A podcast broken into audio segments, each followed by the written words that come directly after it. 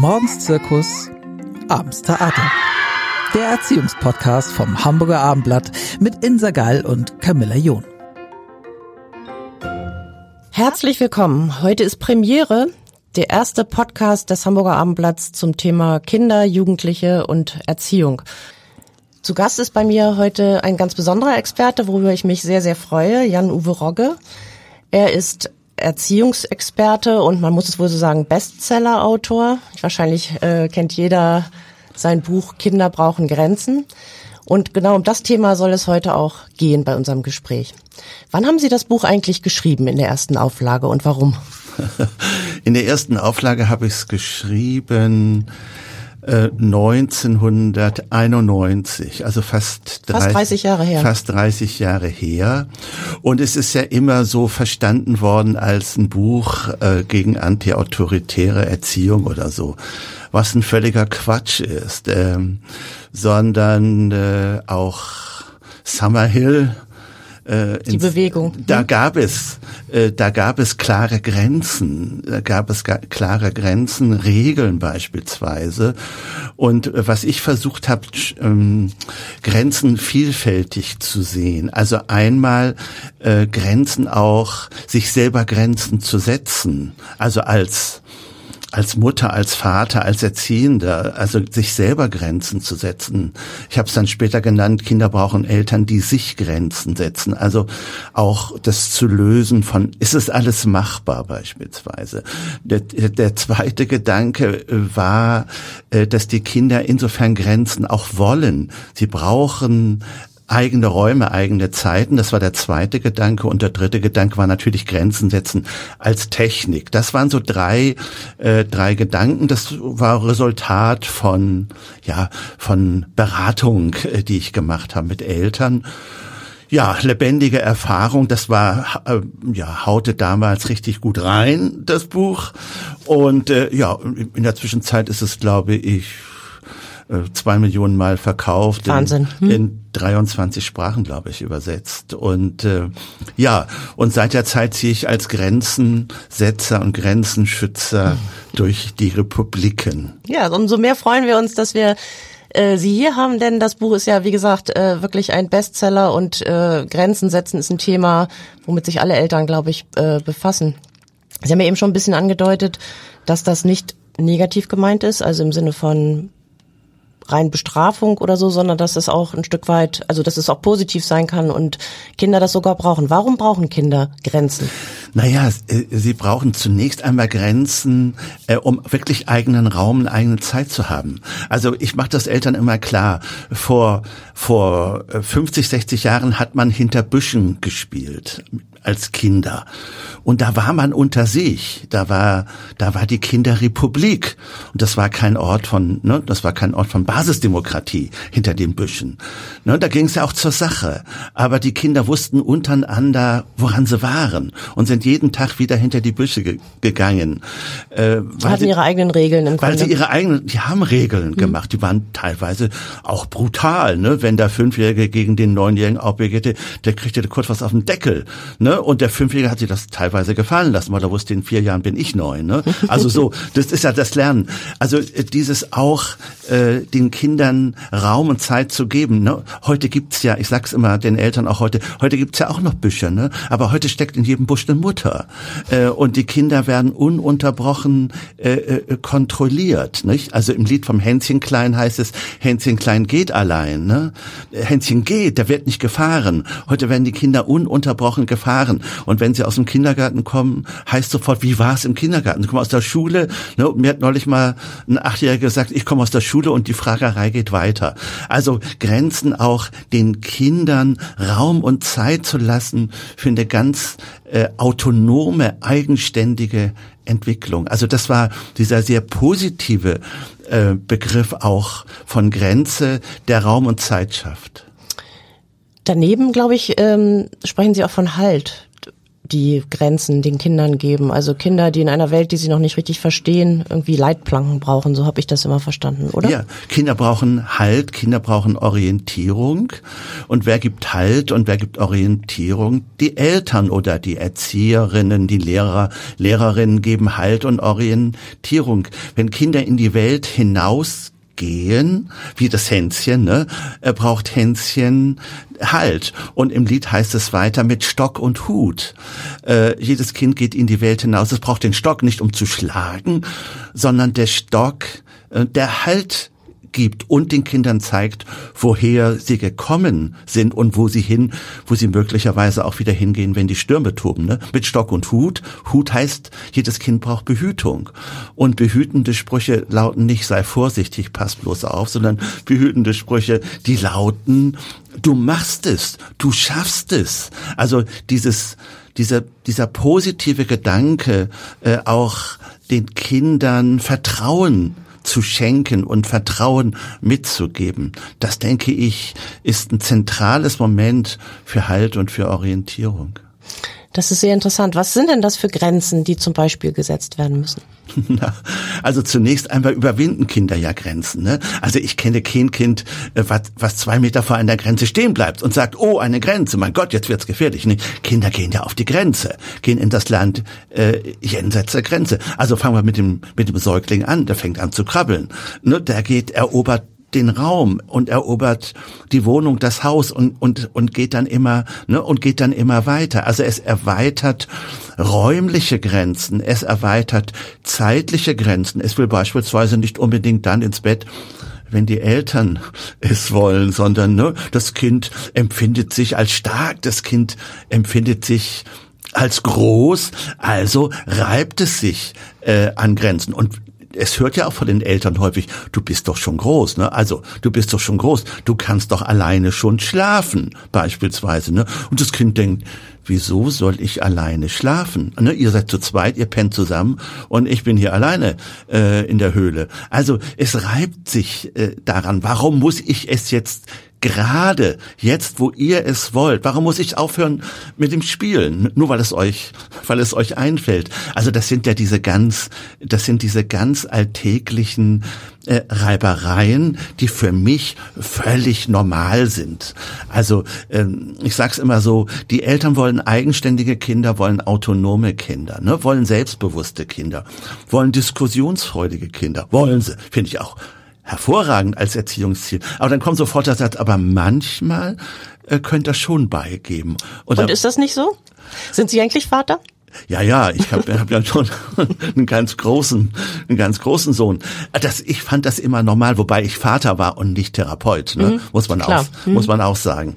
Also deshalb verstehe ich auch äh, die Kinder, aber ich verstehe auch die Eltern. Also es gibt kein pflegeleichtes Kind, um es mal äh, so klar auszudrücken. Pflegeleichte Kinder, äh, ja, die sind dann vielleicht bekifft oder so, ne? äh, oder vollgedröhnt. Aber, aber, wenn Sie mal bei dem Beispiel bleiben, Kind äh, soll lernen, alleine zu schlafen und irgendwann will es dann auch alleine bestimmen, wann es schläft. Also sprich nicht um acht oder neun, sondern eben äh, viel später. Da können ja Eltern nicht nachgeben oder was würden Sie sagen? Naja, es kommt ja auf das, auf, kommt, es kommt immer auf das Alter des, Klar. Äh, auf das Alter des Kindes kennen. Ne? Ein, ein fünfjähriges Kind will schon etwas länger äh, aufbleiben, ne, als ein, ein zweijähriges Kind. Und ein äh, zwölfjähriges Kind will eben nochmal anders äh, in die Bettekammer äh, reingehen. Das heißt also zunächst einmal, wenn Kinder auch Grenzen aufweiten, erweitern, ähm, nicht das sofort als ja, als böse Absicht zu sehen, sondern sich selber Gedanken zu machen mal. Ne, was bedeutet das jetzt vielleicht? Vielleicht muss ich diese Grenze von acht äh, auf halb neun erweitern, mhm. beispielsweise. Also die Frage zu stellen, wozu macht mein Kind das? Was will mein Kind mit dieser Grenz äh, ja, dieser Grenzerweiterung ausdrücken, also positiv heranzugehen. Vielleicht, vielleicht will es aber auch äh, eine gewisse Ungerechtigkeit ausdrücken. Also du hast zwei Kinder, ne? ein Kind ist drei und ein anderes ist sieben und das siebenjährige Kind darf natürlich länger aufbleiben. Und das dreijährige Kind guckt das und sagt, nö, das, das war, das war eine Sauerei, ne? Ähm, so. Also äh, auch dann diese Grenzüberschreitung beim Dreijährigen oder die Grenze, der Versuch, die Grenze zu erweitern, nicht als böse Absicht zu sehen, sondern der sieht beim anderen ist das und dann bin ich gefordert. Dann kann ich auch sagen, pass mal auf, du bist drei, ne, und dein Bruder äh, ist vier Jahre älter, der darf das schon. Das ist aber ungerecht. Ja, das ist auch aus der Sicht des Kindes ungerecht. Äh, oder dann, du bist ungerecht. Mhm. Und dann kann man auch sagen, du, das ist sicherlich deine Meinung. Es stimmt, ich bin im Augenblick ungerecht. Also das auch auszuhalten, wenn ein Kind äh, das formuliert. Und ich finde es übrigens toll, dass die Kinder sich das heute trauen diese Offenheit, die sie auch äh, zeigen, uns Erwachsenen gegenüber. Ne? Viele Eltern, die heute Eltern sind, haben sich das früher nicht getraut, äh, diese, ja, auch mal zu sagen, du bist gemein oder du bist ungerecht.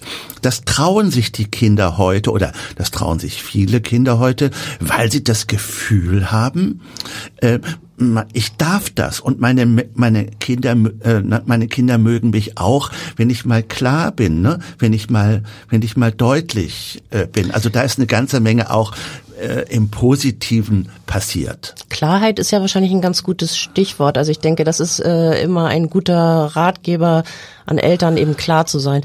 Ähm, mich würde noch interessieren, bei allem Respekt äh, für unsere Kinder und allem zuhören und reinhorchen, was die wollen, wenn die Eltern sich bestimmte Regeln, auch vielleicht sinnvolle Regeln überlegt haben, dann sollen sie die schon durchsetzen. Oder wie haben Sie das eben gemeint?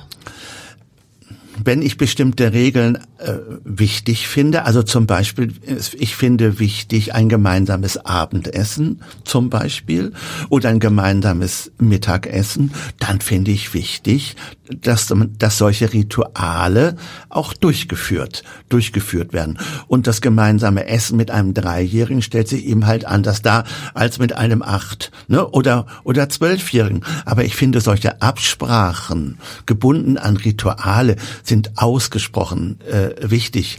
Ich habe ja vor fast 30 Jahren geschrieben, Kinder brauchen Grenzen. Äh, möglicherweise äh, würde ich das heute äh, natürlich immer noch so nennen, aber viel wichtiger äh, ist so ein Satz wie Kinder brauchen Rituale. Mhm. Kinder brauchen eine gewisse Festigkeit im Tagesablauf, im Wochenablauf, im Jahres Ablauf. Das ist ausgesprochen äh, zentral und wir haben das ja äh, auch in Corona gesehen, wie wir einmal bestimmte Rituale nicht mehr da waren. Die, die konnten so nicht mehr durchgeführt werden.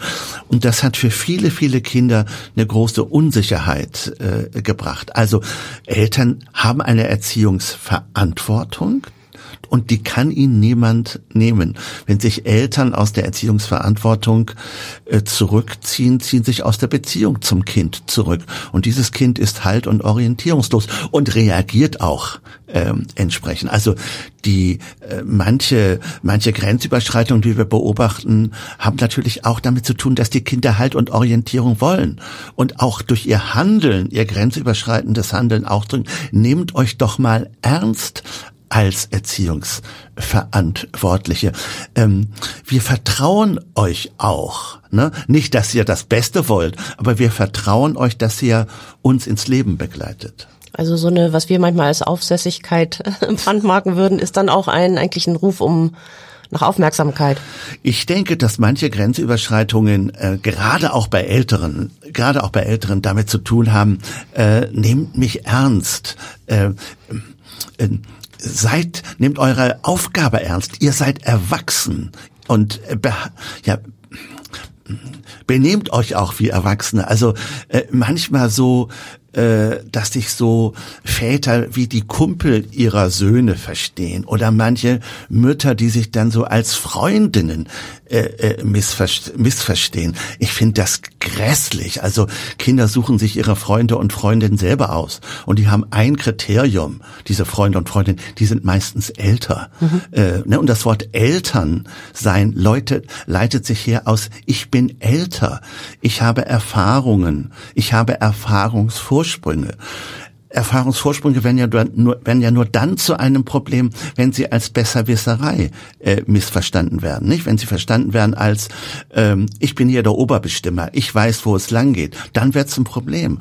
Aber ich muss in der Verantwortung äh, auch stehen und in der Verantwortung bleiben. Im Alltag von Familien gibt es ja auch in ganz liebevollen Familien, die eigentlich ganz harmonisch sind, werden insbesondere so mit kleineren Kindern ja jeden Tag trotzdem ganz viele kleine Kämpfe äh, ausgefochten.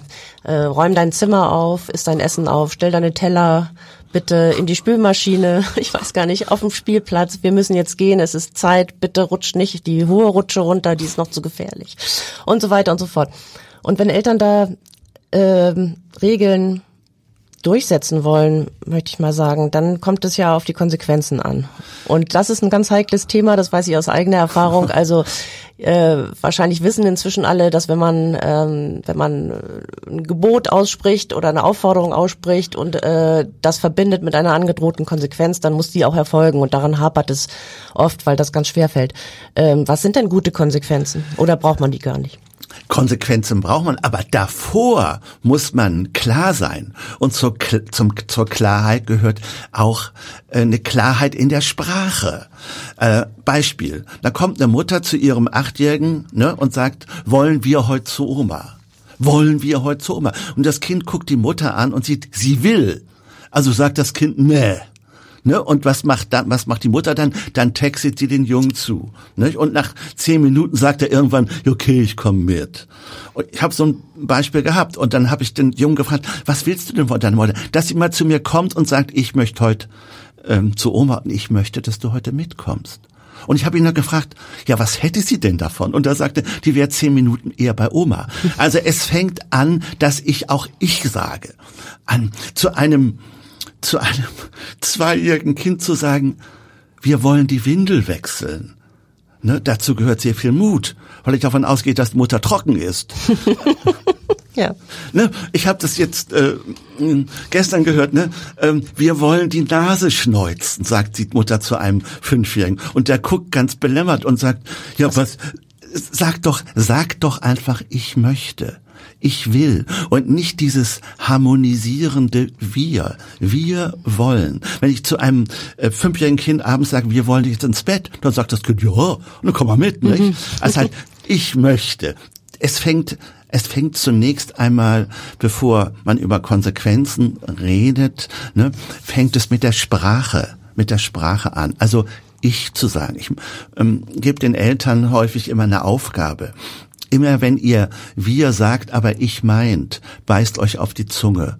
Und am Ende des Tages geht von Spiegel und kontrolliert die Zunge. Das ist aber schmerzhaft. Ja, die ist, die ist blutig. Mhm. Also, ne, also das, das fängt damit an, dass die Kinder wissen, woran bin ich äh, beispielsweise. Ne, zu einem Vierjährigen zu sagen, wir wollen in den Kindergarten. Dann denkt das Kind, will die auch noch mit? Oder was ist hier eigentlich? Ich möchte mit dir in den Kindergarten. Da fängt es beispielsweise an. Das ist der erste Punkt.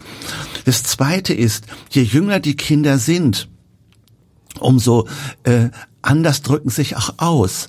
Ähm, ein zwei-, dreijähriges Kind sagt Nein beispielsweise. Und im Nein ist zunächst einmal nicht Widerstand. Äh, da ist häufig auch, äh, ich, ich möchte ein Stück weit mitbestimmen. Nicht in der Sache, sondern im, Zeit, im, im Zeitpunkt. Ich glaube, zunächst einmal, bevor ich über Konsequenzen, das sage ich den Eltern auch immer, nachdenke, muss ich über meine Sprache, über die Klarheit in meiner Sprache nachdenken. Okay, das ist das eine. Das zweite ist dann die Konsequenz. Ja, eine Konsequenz äh, muss in einem, wie es so schön theoretisch heißt, äh, in einem inneren logischen Zusammenhang zu stehen. Also im Zustand von hormoneller Irritation in das Kinderzimmer zu platzen. Ne? Wenn hier nicht sofort aufgeräumt wird, ne, gibt's, gibt's heute kein Abendessen. ja, oder oder gibt's kein Fernsehen oder sowas, nicht? Also also äh, nicht aufräumen und Fernsehen steht für mich nicht in einem Zusammenhang.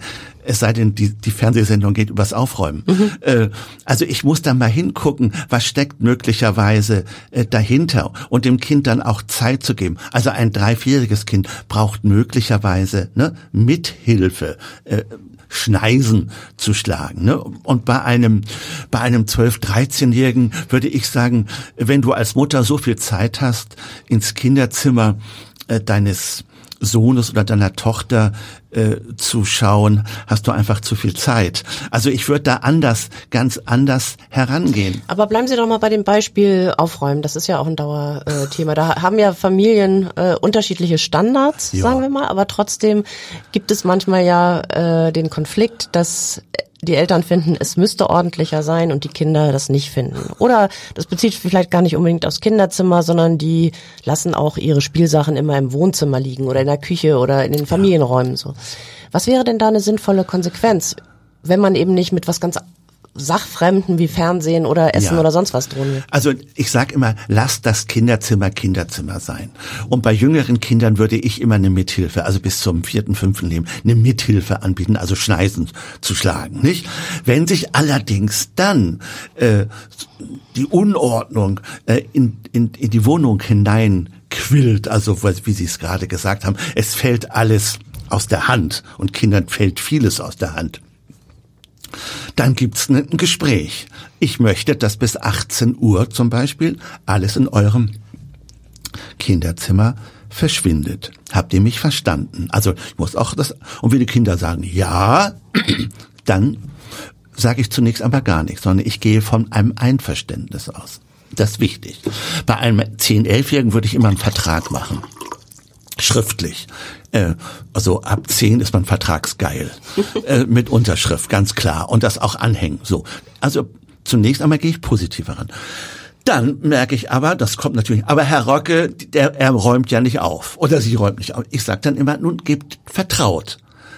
Und dann, wenn es dann nicht passiert, wenn es dann nicht passiert, dann gibt es eine Konsequenz. Und die wäre zum Beispiel, dass alles, was bis zu einem, ne, bis zur Viertel nach sechs nicht verschwunden ist, kommt in einen Sack, in einen Zaubersack.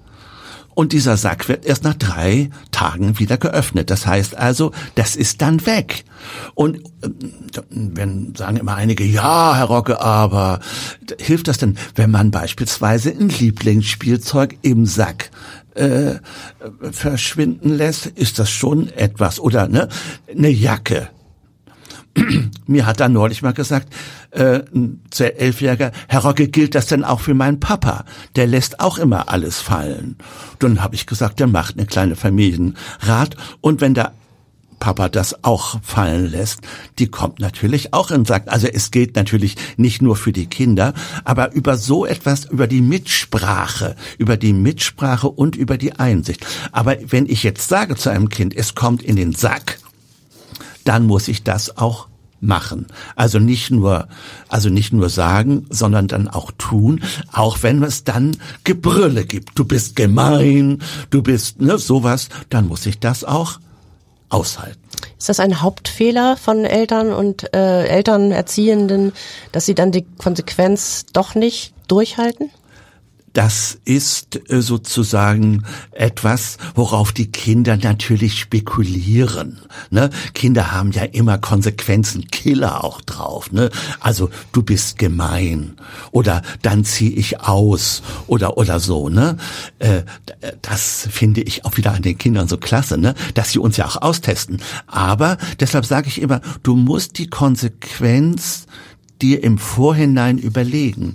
Du musst äh, dir überlegen, halte ich das auch aus? Und Sie haben gerade gesagt, das ist natürlich von Familie zu Familie auch äh, wirklich verschieden. Also nehmen wir das Thema Aufräumen, ne, ist verschieden. Es gibt so viele, das Thema Essen oder andere Sachen.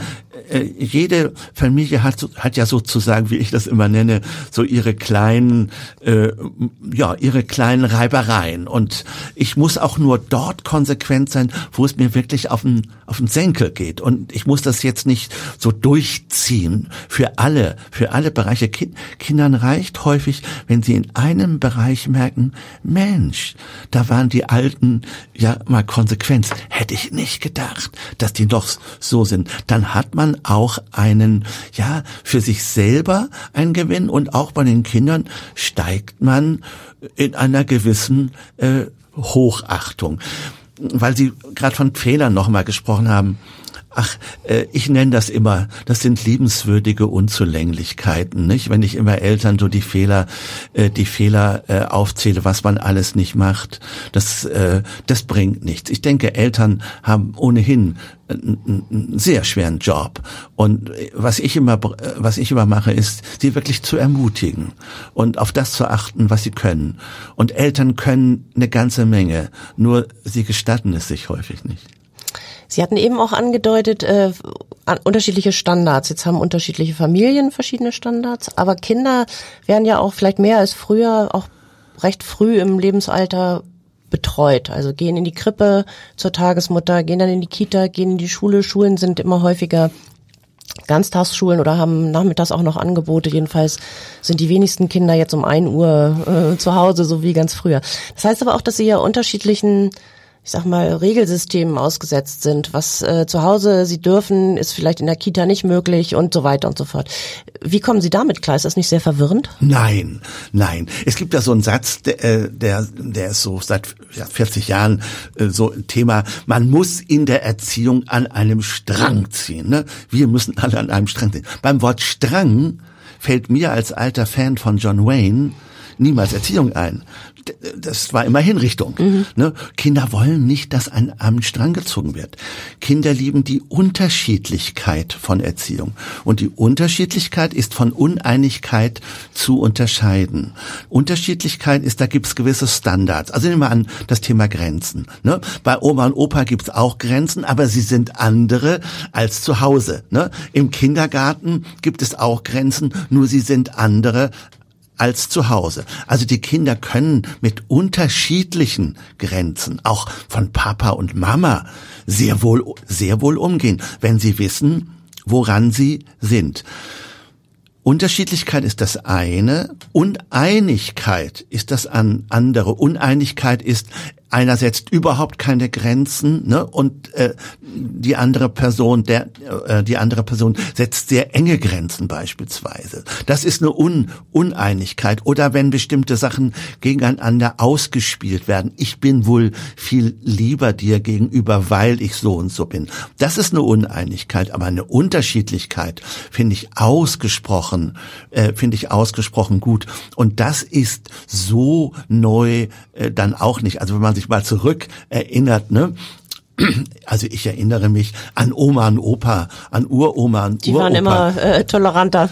und ja, toleranter, aber eben auch ich wusste immer woran, ne, ich wusste immer woran ich war. Also bei, bei Uroma äh, durfte man nicht so viel mit dem Essen spielen, ne? weil die eine ganz andere äh, Lebenserfahrung hatte. Ne? Die ist im 19. Jahrhundert noch sozialisiert worden als ich. Also das heißt, die hatte, die hatte andere, ähm, andere Regeln, als ich zu Hause äh, hatte. Also wenn man weiß, woran man ist, also man ist jetzt bei, äh, bei Oma, bei Opa oder man ist jetzt im Kindergarten und dann, dann kommen die Kinder damit klar. Und deshalb finde ich ja auch wichtig, was ich vorhin gesagt habe, das Ritual ist wichtig. Also die Kinder müssen beispielsweise im Kindergarten ankommen. Die sollen nicht reingeschoben werden. Deshalb ist ein Begrüßungsritual so wichtig. Das gleiche gilt für die Schule. Sie müssen in der Schule ankommen und damit wird auch signalisiert, hier gelten jetzt die schulischen Regeln und nicht mehr die, die ich zu vielleicht Hause. zu Hause erlebe. Kann man sich gut vorstellen, dass die Kinder das dann auch drauf haben, also zu wissen, in welcher Umgebung welche Regeln kennen. Das sind sie ja sicherlich, können sie das adaptieren. Kinder können das und Kinder machen das immer äh, an Raum und Zeit an Raum und Zeit fest. Ne? Also wenn das Morgenritual im Kindergarten war, dann bin ich, ne, dann bin ich da beispielsweise. Oder ne, wenn ich äh, in der ersten Stunde Schule war und das, den, den Schulhof betrete beispielsweise oder das Klassenzimmer betrete, dann gelten hier andere Regeln. Ein bisschen komplizierter ist das, ist die Welt von Kindern vielleicht auch geworden heutzutage, dadurch, dass es ja sehr viel Patchwork Familien gibt. Also Eltern, die sich irgendwann getrennt haben, neue Partner, äh, die Kinder des einen, die Kinder des anderen, vielleicht auch gemeinsame Kinder. Wer darf denn in diesen Konstellationen Grenzen setzen?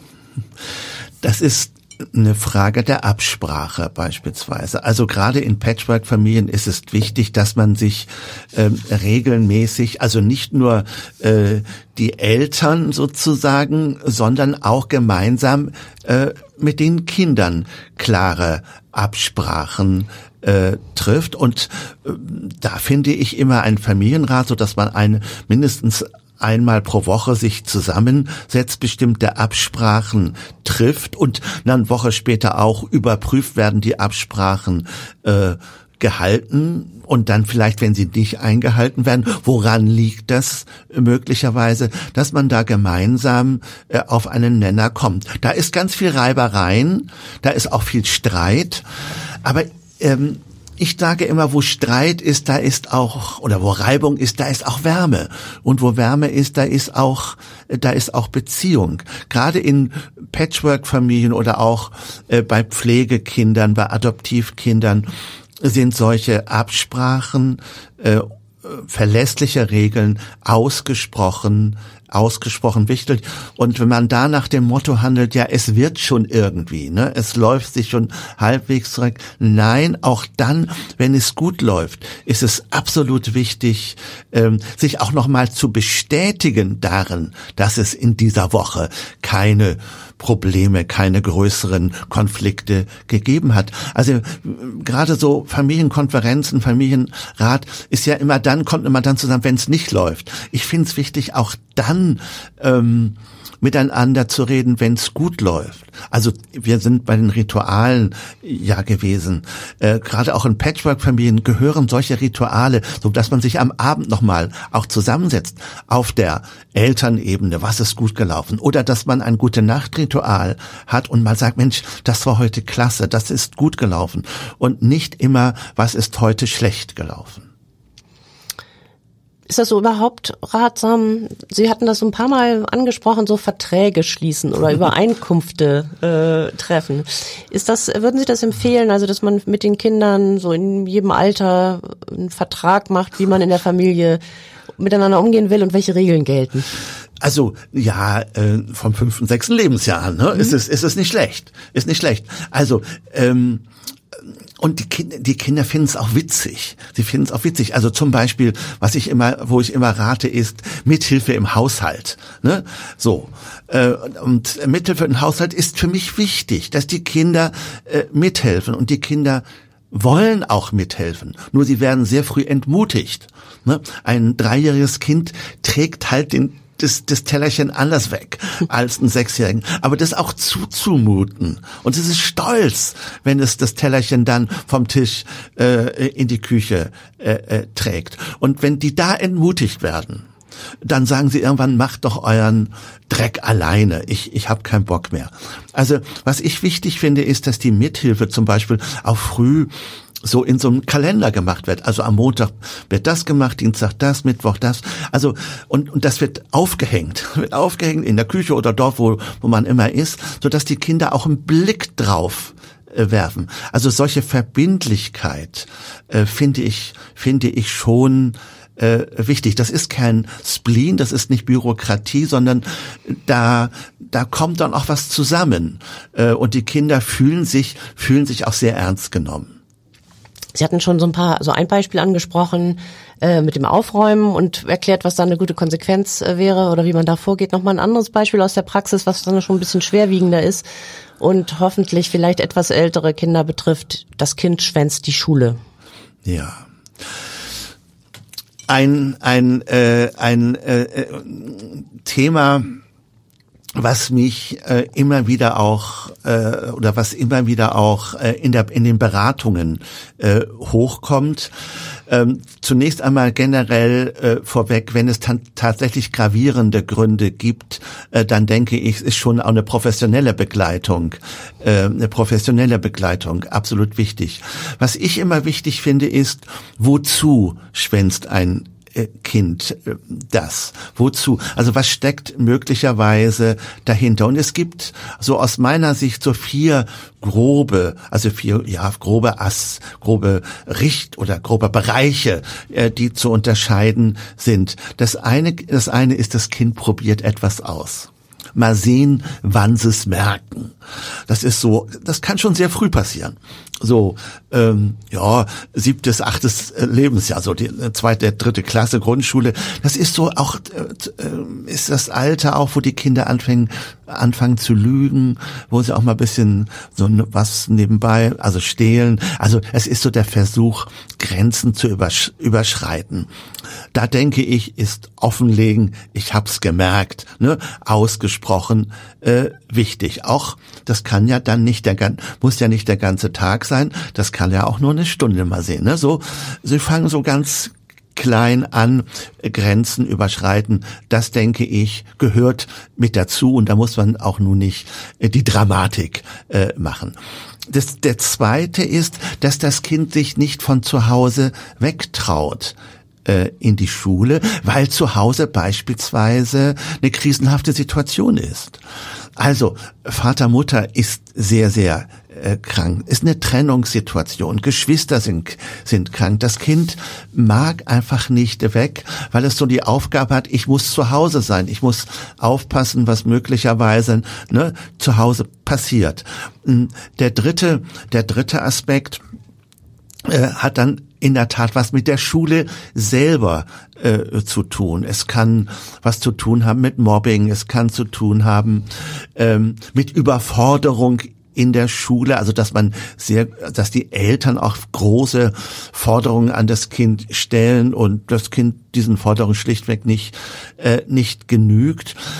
Und es gibt hin und wieder so einen vierten großen Bereich, wo das wirklich mit der Elternbeziehung äh, zu tun hat, wo äh, sich diese elterliche Beziehung auch auf oder nochmal anders formuliert, wo das Schwänzen, das Schulschwänzen Ausdruck ist auch von innerfamiliären äh, Konflikten äh, und Streitigkeit und dieser gerade dieser letzte Bereich, den kriege ich natürlich nur äh, durch eine professionelle äh, Beratung äh, äh, Beratung halbwegs geklärt. Was ich immer wichtig finde ist, das gehört mit dazu. Äh, die Schulschwänzen ist für mich ein Zeichen, sollte für mich ein Zeichen sein, dass das Kind auf bestimmte Dinge äh, aufmerksam macht. Und ich kann das zunächst einmal im, ja, im Inne, also im Familienbereich bereden und wenn ich nicht weiter weiß, ist es absolut okay und auch wichtig, sich professionelle Hilfe zu holen. Ja, vielen Dank. Das sind, ist eine sehr ermutigende Sichtweise, die Sie haben oder viele ermutigende Ratschläge, finde ich, die sehr positiv äh, von einer sehr positiven Eltern-Kind-Beziehung ausgehen und die bestärken. Das ist, finde ich, sehr beeindruckend. Ähm, vielen Dank. Gerne. Jan-Uwe Rogge. Danke. Bestseller-Autor und bei uns im Studio des Abendblattes. Vielen, vielen Dank. Jo. Weitere Podcasts vom Hamburger Abendblatt finden Sie auf abendblatt.de slash podcast.